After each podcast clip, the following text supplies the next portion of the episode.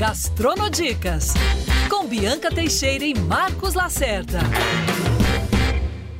Heaven, I'm in heaven. Ah, sexta-feira é dia de gastronodicas e hoje com uma convidada pra lá de especial, padrão Masterchef. Bianca Teixeira, boa tarde. Só, tem, só vou adiantando aqui que ela é, consegue ter uma gastronomia francesa, italiana e brasileira, tudo ao mesmo tempo, junto e misturado, hein? Aqui vem a dica do Gastronodicas para a gente começar a nossa entrevista com a nossa mais que especial, como eu falo, Mega Blaster Ultra Chef Heaven Delé. Glória a Deus, quando eu recebo essa apresentação, eu falo, é comigo mesmo? que loucura! Primeiro lugar, adorei o convite, muito obrigada e feliz de estar aqui e contar um pouquinho mais da minha história para todo mundo. Ô, Heaven, Aham. Marcos Lacerda, hoje você infarta também. De novo? Porque eu falei comida francesa e italiana, mas ela tem um cupim com purê de inhame, Ai, ai. que você não está entendendo. E essa moça começou também aos, aos 11 anos de idade, hein? Quando o pai abriu seu primeiro bistrô em Florianópolis. Agora, olha que loucura esse currículo familiar. Pai enólogo, português. Mãe chefe de cozinha, francesa. Avó materna, Itália. Pelo amor de Deus, o que, que é isso? Não tinha como ser economista, médica. Tinha que ir pra cozinha, né? Não, eu tinha que dar uma chefe bem confusa, né? Com todas as raízes, com todos os sabores, fazendo uma mistura que muitas vezes nem eu entendo, mas parece que tá dando certo, né? É isso o importante. É, tá dando certo. E como é que, é, de- desde criança, né, você, a partir dos 11 anos de idade, quando seus pais abrem um bistrô, como é que você é, acaba entrando nesse universo da, da gastronomia, participando ativamente, e hoje em dia, como é que tá essa história também, que começou lá com seus 11 anos de idade e chegou aqui até hoje? Pois é, então minha mãe sempre foi chefe de cozinha. Então, mesmo antes dos 11 anos, quando a gente abriu o nosso primeiro pequeno bistrô, que era em Florianópolis, que era na sala de casa, com quatro mesinhas apenas. Então, tipo, era uma coisa muito familiar e por isso que era um bistrô mesmo. Porque bistrô na França são antigamente, na guerra, eram pequenas casas de família que recebiam as pessoas para comer. Então, não era uma coisa alta gastronomia. Então, mesmo antes disso, eu sempre lembro da minha mãe na cozinha. Então, na minha cabeça de criança, pessoas grandes cozinhavam. Então eu olhava para minha mãe falava: minha mãe é cozinheira, né? Não nem tinha o que noção do que era um chefe de cozinha na época.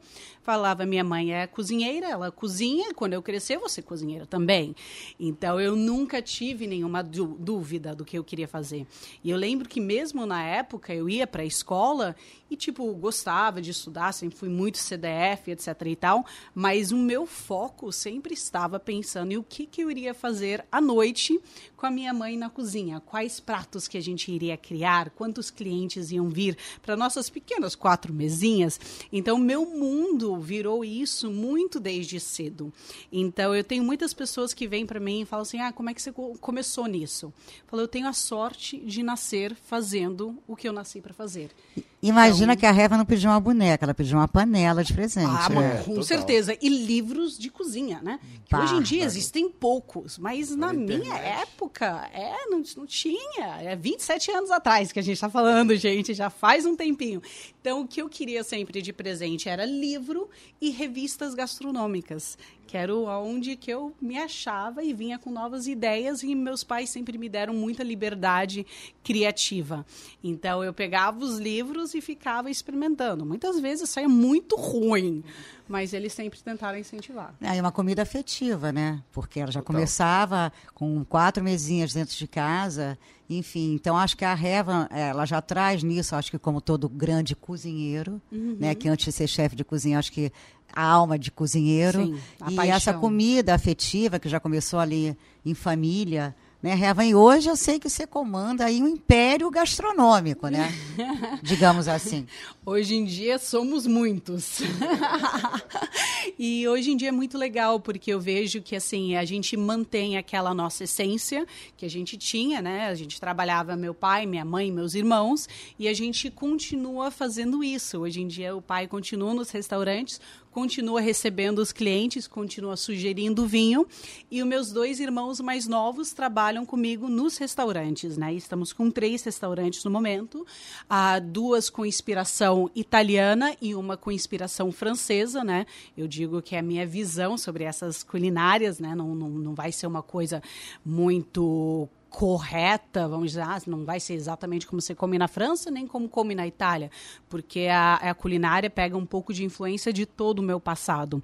Mas a gente mantém essa essência, então meus dois chefs que cuidam dos restaurantes são meus irmãos, então um tá cada sempre em um lugar, a gente se divide, meu pai está no salão, e até três meses atrás a minha mãe trabalhava comigo no Nona Per Heaven, que foi um conceito que eu criei para honrar a nossa família com o lado italiano e com esses sabores muito afetivos.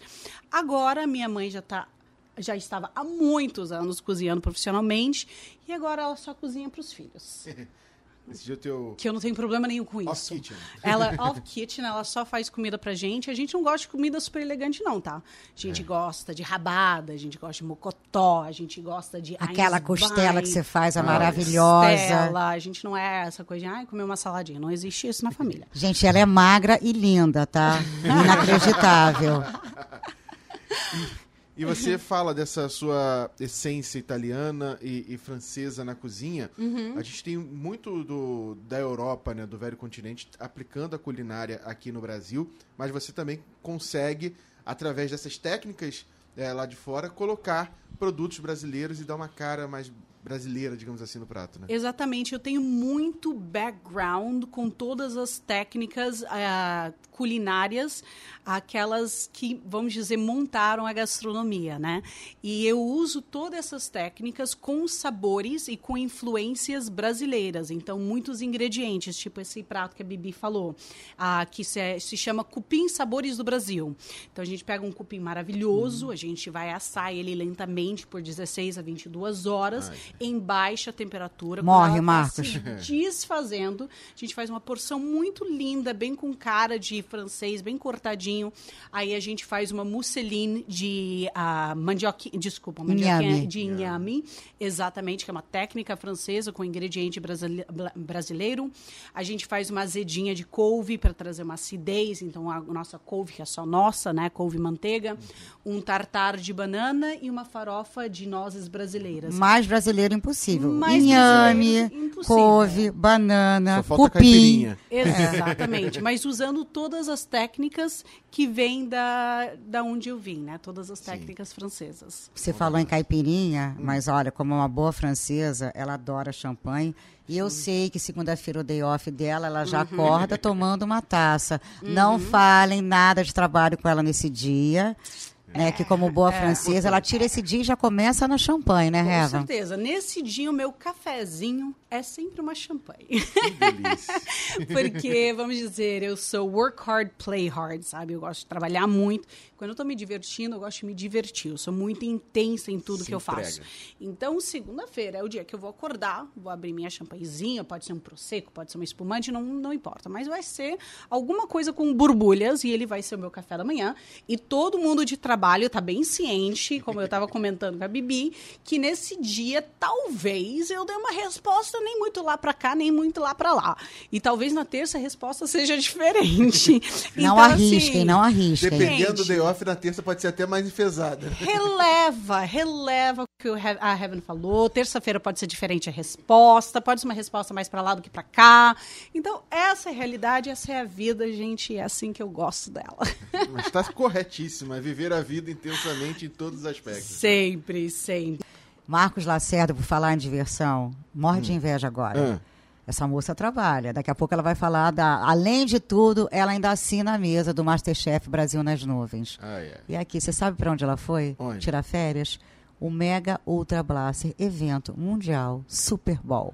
Para quem não conhece, é a final do futebol americano. Só isso, só. Os 30 segundos mais caros da televisão mundial. Os ingressos mais caros Os também. Os ingressos mais caros. Fato. Tudo Tudo que Tudo você mais pensa caro. de top no mundo dos esportes está no É, é Super Bowl. DJ Low pra cima É, que tava é. lá, tá? E Inclusive a Chevy Heaven. Em Los Angeles, no SoFi Stadium, um dos estádios mais caros do mundo também. Exatamente, a gente, o que que acontece? Temos um grupo de mulheres, tudo jovem, tudo trabalha muito, tudo solteira. Era o sonho de vida de uma que estava de aniversário. E a gente falou, o que que a gente vai fazer pro teu aniversário? Ela falou, sabe qual é o meu sonho? Super Bowl. Eu falei, é isso? Bora, vamos que vamos. Então fomos lá, só mulheres, viagem pro Super Bowl, pra LA, foi o máximo, curtimos, o Midtime Show foi incrível. Eu não entendo muito de esportes, eu vou ser bem honesta, mas foi um espetáculo e tanto. Vi muita bola pra cá, todo mundo caindo, sobre um se jogando, foi divertidíssimo. Eu não entendi muito, mas eu peguei bastante bebidinha no meio, que tinha bastante coisa à vontade. aí eu curti muito e aí a gente foi para o meu lugar favorito nos Estados Unidos, que é Nova York, para fazer tour de restaurante, para acordar tomando Bellini. Foi maravilhoso. Viagem só de mulher, nos divertimos muito. Lá vem o lado italiano, Bellini. É. França, champanhe, Bellini, Itália. Essa moça sabe Enquanto das tiver coisas. borbulhas, eu tô dentro. Borbulha de amor. Borbulhando, eu tô dentro. Agora, é, esse- essa pausa que você teve, obviamente, mais do que justa. Como você disse já no início, são diversos restaurantes que você administra com, com a sua família. Como é que é, é essa rotina sua, né? Porque você tem que estar presente em todos, não que ao mesmo tempo, mas vigiando, assinando é, esses restaurantes. Como é que é a sua rotina de trabalho? É, minha, minha rotina é- uma loucura. Eu fico confusa comigo mesma. Ah, é sério, gente. Eu É, faço tô parte de um grupo, né, que é a BFW, e eu tenho três restaurantes dentro desse grupo. E eu gosto de estar muito presente. Eu sou uma chefe que eu gosto de estar na cozinha, né?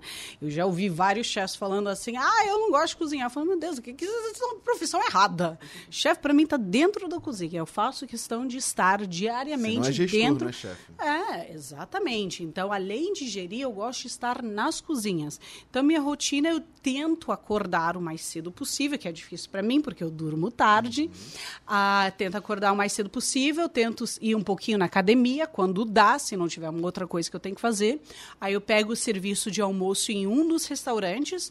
Aí, entre, sempre tem várias reuniões de administração que a gente tem que fazer, criação, menu, troca, equipe, logística, tudo isso. Treinamento. Treinamento, Restaurante não é só o prato, né? criação e os- a gente tem muita eu tenho que agradecer muito porque o nosso movimento nos restaurantes está maravilhoso então a gente tem muito trabalho no- nos momentos de maior pique então eu faço essas re- reuniões entre turnos e sempre vou para um outro restaurante à noite tem dias dependendo do sábado que eu passo nos três restaurantes num dia só Caramba. então, realmente, eu, eu falo assim, até a galera brinca comigo, porque algumas pessoas me seguem nas mídias sociais e querem estar no restaurante que eu estou. E eles falam assim, Heaven, calma, calma, onde é que você tá? Porque você estava em algum lugar há três horas atrás, agora você tá em um, você vai ficar aí ou você vai embora? Onde é que você vai estar? Então, eu falo, nem eu sei, gente. É igual nossa equipe de reportagem e apuração de carnaval que fica na Praça da Bandeira acompanhando as notas pra ver pra qual escola vai. É, não, é, é uma confusão, nem eu entendo, mas dá tudo certo no final. A, a, a grande realidade é que eu trabalho compulsivamente o tempo todo e é o que eu amo fazer. Eu sou uma pessoa que trabalhando eu me sinto muito bem, eu me sinto realizada, eu me sinto criativa, eu me sinto livre. Eu sou uma pessoa que eu sou incapaz de ficar em casa assim, ai, jogado no sofá, não sei o que, que é isso. Não sei o que, que é isso, não Dá entendo. dor nas costas. É, não, eu falo assim, Dor de cabeça, dor nas costas. Ah, ficar em casa fazendo nada. Eu falo assim, mas. Como assim? Eu, eu não A entendo. vida tá aí, né? É, eu não consigo. Eu sou uma pessoa que eu tô sempre mudando, sempre tentando evoluir, sempre criando, sempre em, em movimento. E Herman, você que já morou em tantos lugares na Europa, nos Estados Unidos, adora Nova York, Amo. tem esse lado França, Itália, na veia, literalmente. É, como é que você hoje vê é, o Brasil lá fora, a nossa gastronomia? Como é que você enxerga isso, tanto na Europa quanto nos Estados Unidos? Você acha é, que a gente tem essa visão lá fora de uma gastronomia já reconhecida pela sua originalidade, pelo país tropical que é, pelos seus insumos? É, como é que você vê a gente lá fora hoje?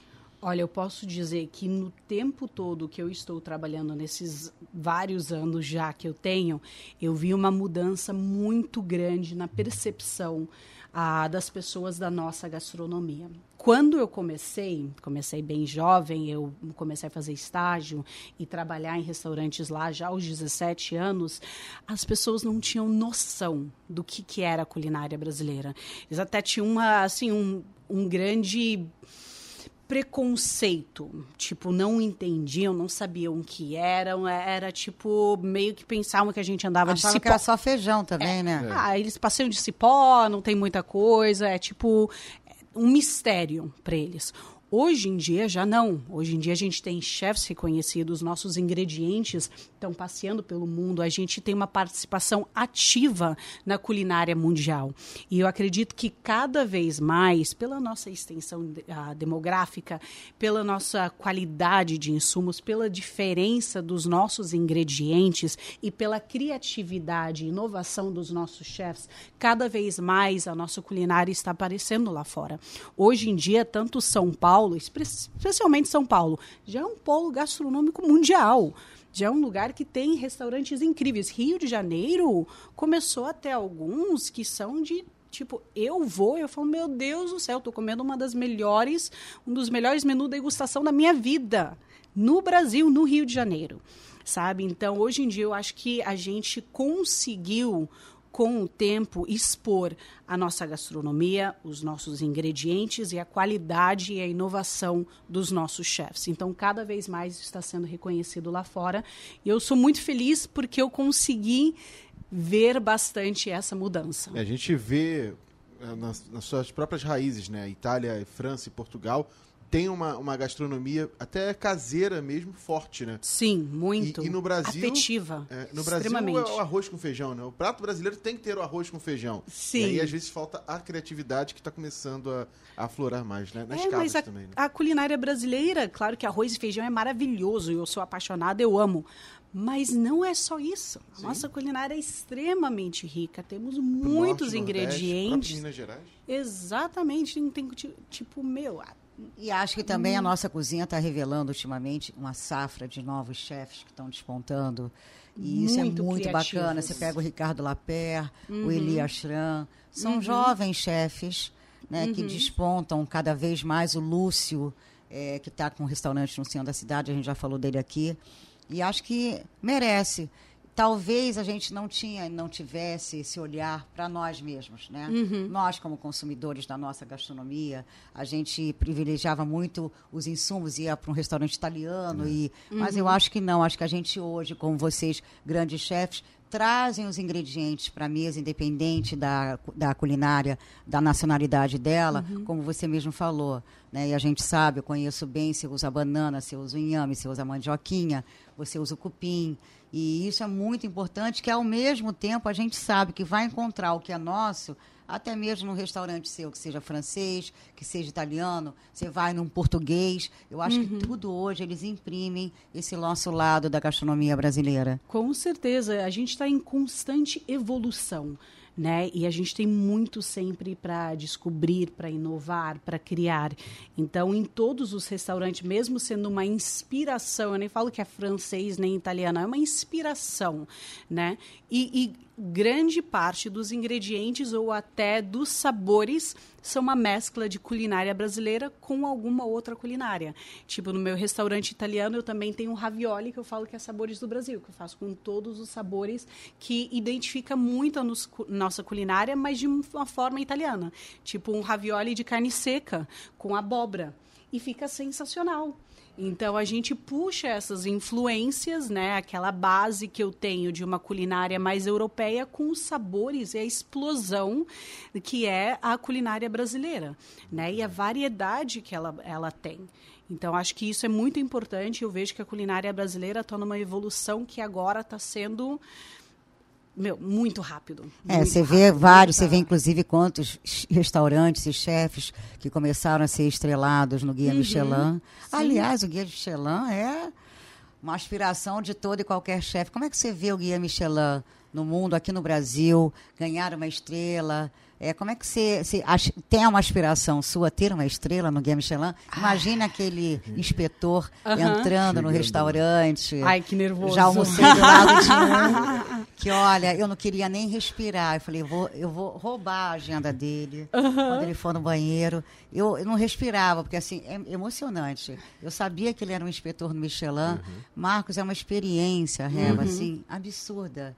Porque o comportamento deles, quando prova, quando toma o vinho, quando pega o pão, quando molha no prato o azeite, pega o pão e no molho, é, é uma experiência, assim, para quem gosta de gastronomia, estar ao lado, na mesa ao lado de um inspetor do Guia Michelin, olha. Ah. É. E você, Revan, o que, que você acha? Então, Michelin é aquela coisa que todos nós chefs a gente cresce admirando, querendo muito e ao mesmo tempo tendo muito receio, né? Porque ao mesmo tempo que faz uma carreira, destrói uma carreira. Já vi, então... tem, tem casos aí que chefe que se suicidou porque perdeu uma estrela. Exatamente. Então, tipo, eu não sei se eu tenho algum grande objetivo de ter um Michelin, porque a, a minha culinária eu acho que ela é mais afetiva. Ah, é, é muito complicado você ter, vamos dizer, um nível gastronômico suficiente quando você tem muita mesa. Os meus restaurantes são muito grandes. Então, realmente é um super desafio. Mas o Michelin, para mim, é, sempre foi, tipo, meu, quem tem estrela Michelin no nosso mundo é rockstar. Sabe? Nossa, cara, tem Michelin, sabe? Tipo, a gente admira, a gente tira o chapéu, a gente paga pau. Não tem o que fazer, porque a gente sabe a dificuldade que é o conceito que você tem que ter. Não é só comida que está lá, é o conceito por trás dela, são os ingredientes, é manter aquele padrão dia após dia, do momento que o cliente coloca o pé para dentro da porta. Não é só a comida, é todo o ambiente, é o serviço e é o manter dessa qualidade. Então é algo muito difícil. Sarrafo lá em cima. Exatamente. Para mim, assim, a gente fala assim, nossa, uma estrela, cara é foda. A gente bate palmas. Duas, meu Deus, o cara é um rockstar. Três, meu Deus, o cara tá no Não, e, jovem, e jovens, e jovens chefes no Rio, né? O Rafa Costa e Silva com o Lazai, né? O extinto Lazai. Sim. É, o, O próprio Otec com o, Gilberto, Lan- Alberto. o Alberto Landgraf, né? Então, Fenomenal. jovens chefes. Eu falo que o. Landgraf faz do chuchu a melhor comida do mundo, né? Exatamente. Porque o eu rapaz comi uma é das um melhores gênio. menu degustação da minha vida no Otec com o Alberto. E eu fui e muito Michelin da minha vida. E eu fui para lá e eu tive uma experiência que eu não tive nem na Europa. Então por isso que eu digo, eu conheço o Alberto há muito tempo, desde São Paulo, o restaurante dele lá, eu tipo, eu tenho chefe muito fenomenal, sabe? Então eu tiro o chapéu, admiro demais o trabalho deles. Só que meus restaurantes são grandes e eu acho que é uma coisa mais afetiva do que realmente a busca de uma estrela. Agora, vamos dizer que não é sonho, todo chefe tem sonho de ter. Só que a gente tem que ter um pouco de racionalidade em como tornar um sonho realidade. No momento, nenhum dos meus restaurantes é para perseguir uma estrela. Agora, um analista do Michelin, 10 minutos para empratar. Que é mais tenso? Ah, eu prefiro, eu prefiro um minuto para empratar do que alguém no Eu morro de medo, gente. Eu acho que até o Masterchef, com todo o estresse dele, Olha, ia ser a menos chefe, ela fala, ela fala do que com uma boa o- é. italiana, com as mãos. Mas eu acho que a hora que Falando- aparecer um inspetor, É. acho que ela vai até parar de falar gesticular. Nossa, eu acho não que, sei o que acho que é a única faço, eu vez que eu que eu vou ver a chefe tranquila. É, eu sei lá, eu não sei o que eu faria. E nessa sua experiência do, de Masterchef em 2018, você Uhum. participou do, do Masterchef Profissionais. é, o que, que é im- importante na vida de, de, de um cozinheiro, de um chefe de cozinha, ou até mesmo de um amador? Às vezes tem o Masterchef com pessoas que Uhum. sequer começaram a carreira ainda, fazem em casa. Como é que é essa experiência Masterchef? Bem, é uma experiência que você vai do céu ao inferno em poucos segundos, né? Então ele pode ser um pouco de tudo.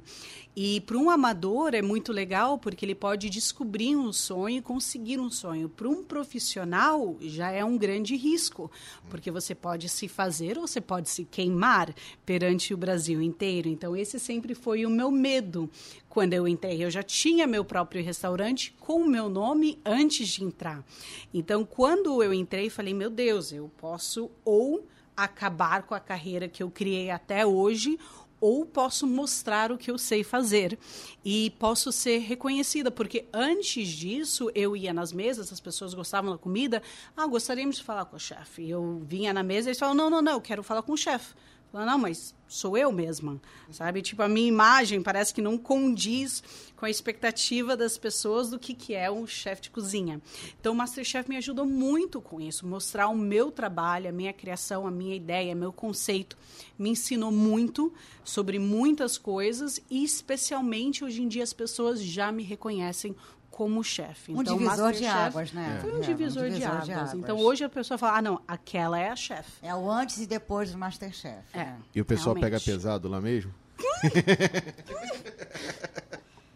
Pesado, eu acho que seria a gente levar por um lado leve. É pesadíssimo. Porque ela pode ser desafiada a fazer qualquer culinária. Sim. A nipônica, a italiana, a francesa, a chilena, a paraguaia, o que No tiver no tempo dia. que eles acharem que tem a ver com os ingredientes que eles acharem que você pode ter sozinha, separada, mudando no meio. Então é tipo, é uma loucura E com psicológica aquela que a gente avaliação passa. bem tranquilinha no final. né? Nossa, Deus me livre. Muitas vezes eu queria correr, sabe? Chamar o meu nome, eu queria ir pro lado contrário da onde estava o chefe, porque eu falava, meu Deus. E o do Masterchef, que às vezes eu acho engraçado, que olhando de fora, obviamente, né?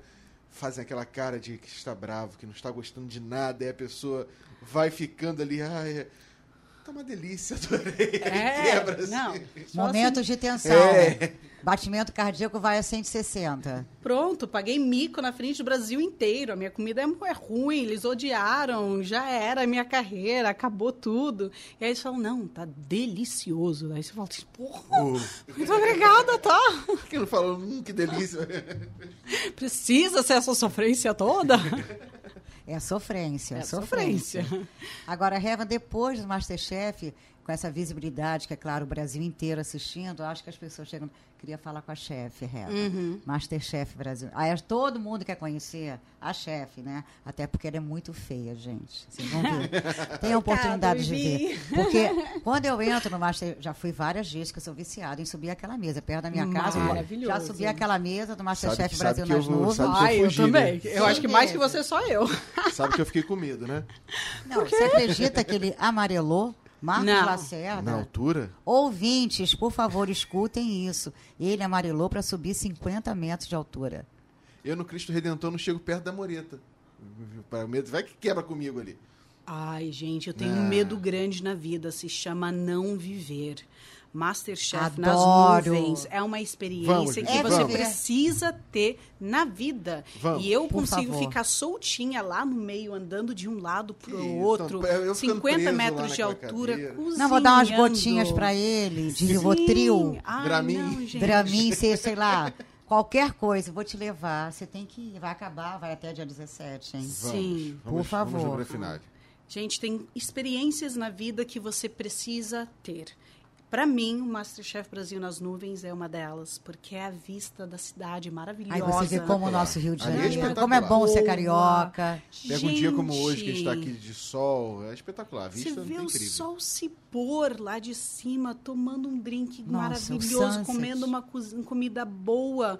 É tipo assim, precisa ter. É o Olha, eu dei a sorte de subir várias vezes com a chefe lá, né? Uhum. Cozinhando, finalizando, incrível. E ela também tem uma equipe incrível, que inclusive ontem eu estava lá, ela não estava, mas que a comida, comi ontem o cupim. Ah, e aí, gostou? Mas não, eu já comi 100 vezes. Eu amo. Se eu pudesse, eu Bibi comia no almoço, no café da manhã, no jantar. Amo, amo. Não, maravilhoso. Marcos Lacerda, você está intimado Vamos. A, a ir comigo um lá gente semana que vem.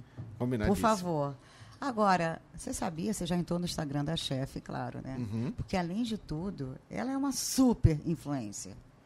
535 mil seguidores, porque, olha só, restaurateur, cozinheira, chefe, e ainda é influência. Olha a responsabilidade. E, ó, como é que é, Revas? É, é um canal, uma super ferramenta, né? Que é aquele restaurante, os três...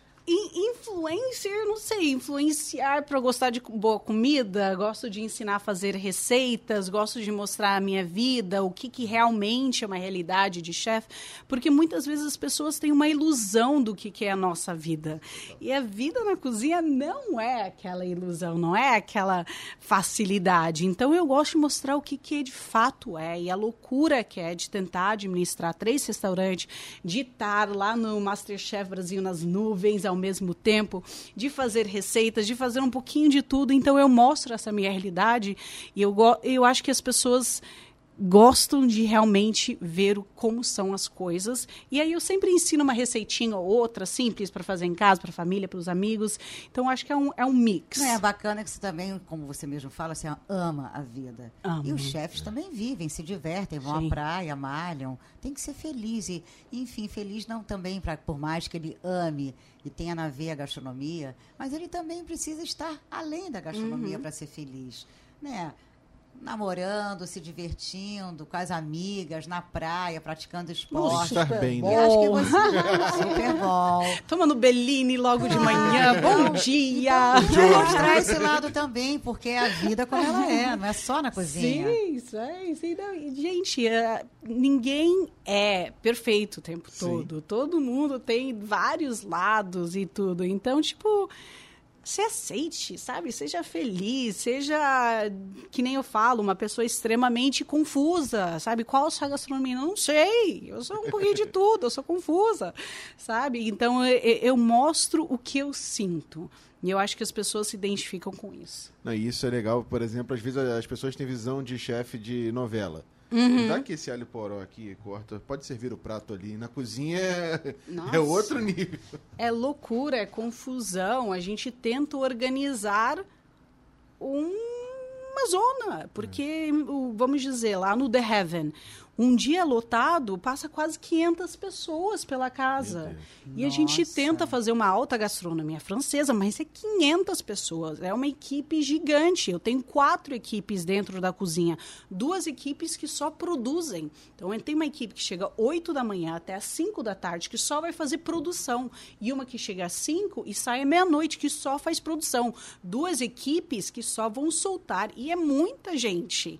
Então você tem uma equipe uma gigante, uma logística. E gerir pessoas é. são gerir vários, é gerir vários universos, né? Não é uma tarefa fácil também. Não é. E restaurante é fábrica de problemas. E eu consegui ter três fábricas de problemas funcionando ao mesmo tempo.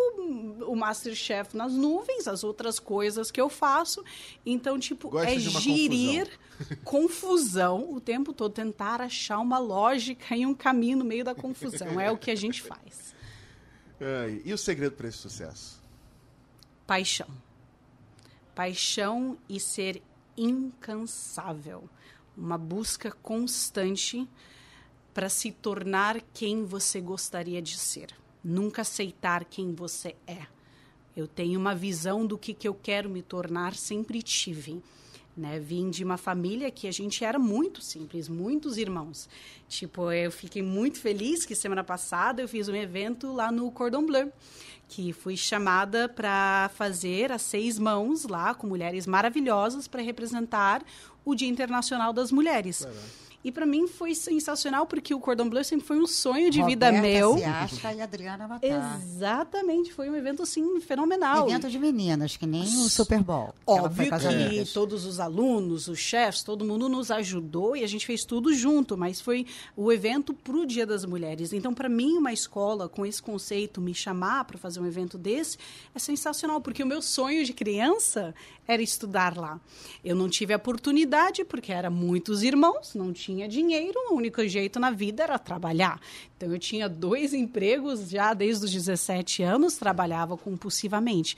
Então eu me tornei a pessoa, estou me tornando a cada dia mais a pessoa que eu quero ser e sempre focada em qual seria, será o meu objetivo. Então, eu tiro meu tempo off, mas, assim, fazia quase dois anos e meio que eu não tirava férias.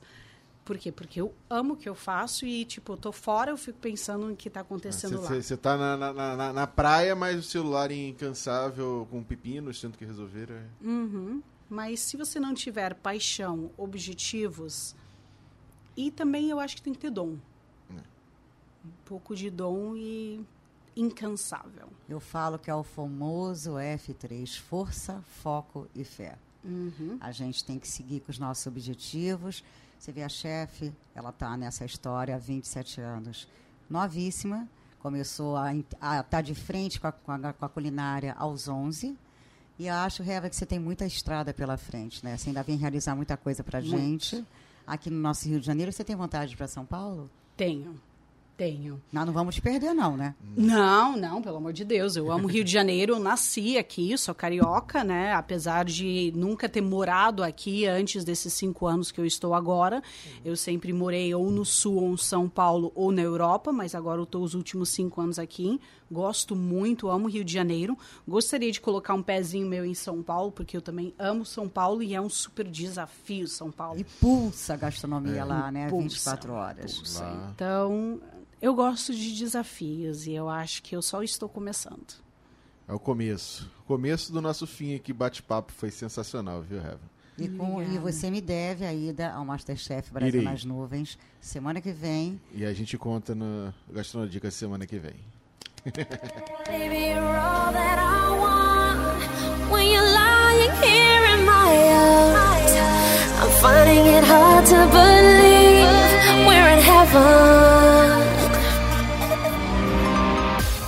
Chefe, foi demais receber você aqui nos nossos estúdios. Foi literalmente um papo delicioso, maravilhoso, aspiracional, inspiracional.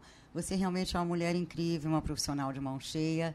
E espero que a gente continue aqui com você em outras oportunidades, que a gente siga nessa nossa longa estrada aí e que você tenha sucesso e continue realizando seus sonhos. Foi demais ter você aqui no Gastando Dicas. E tudo que você falou em dobro de volta para você, porque você é uma mulher maravilhosa que admiro demais, guerreira, inspiracional e eu fico muito feliz a vocês dois pelo convite. Eu amei. Marcos muito Lacerda, obrigada. para de babar, Marcos Lacerda. Parei, parei. Marcos, esperando você lá no Masterchef Brasil nas Nuvens, uma experiência que você não pode perder. Não vou perder. Semana que vem a gente conta aqui qual foi essa experiência. Maravilhoso. Reva, obrigado, viu? Obrigada, obrigada, Reva. Tchau, tchau.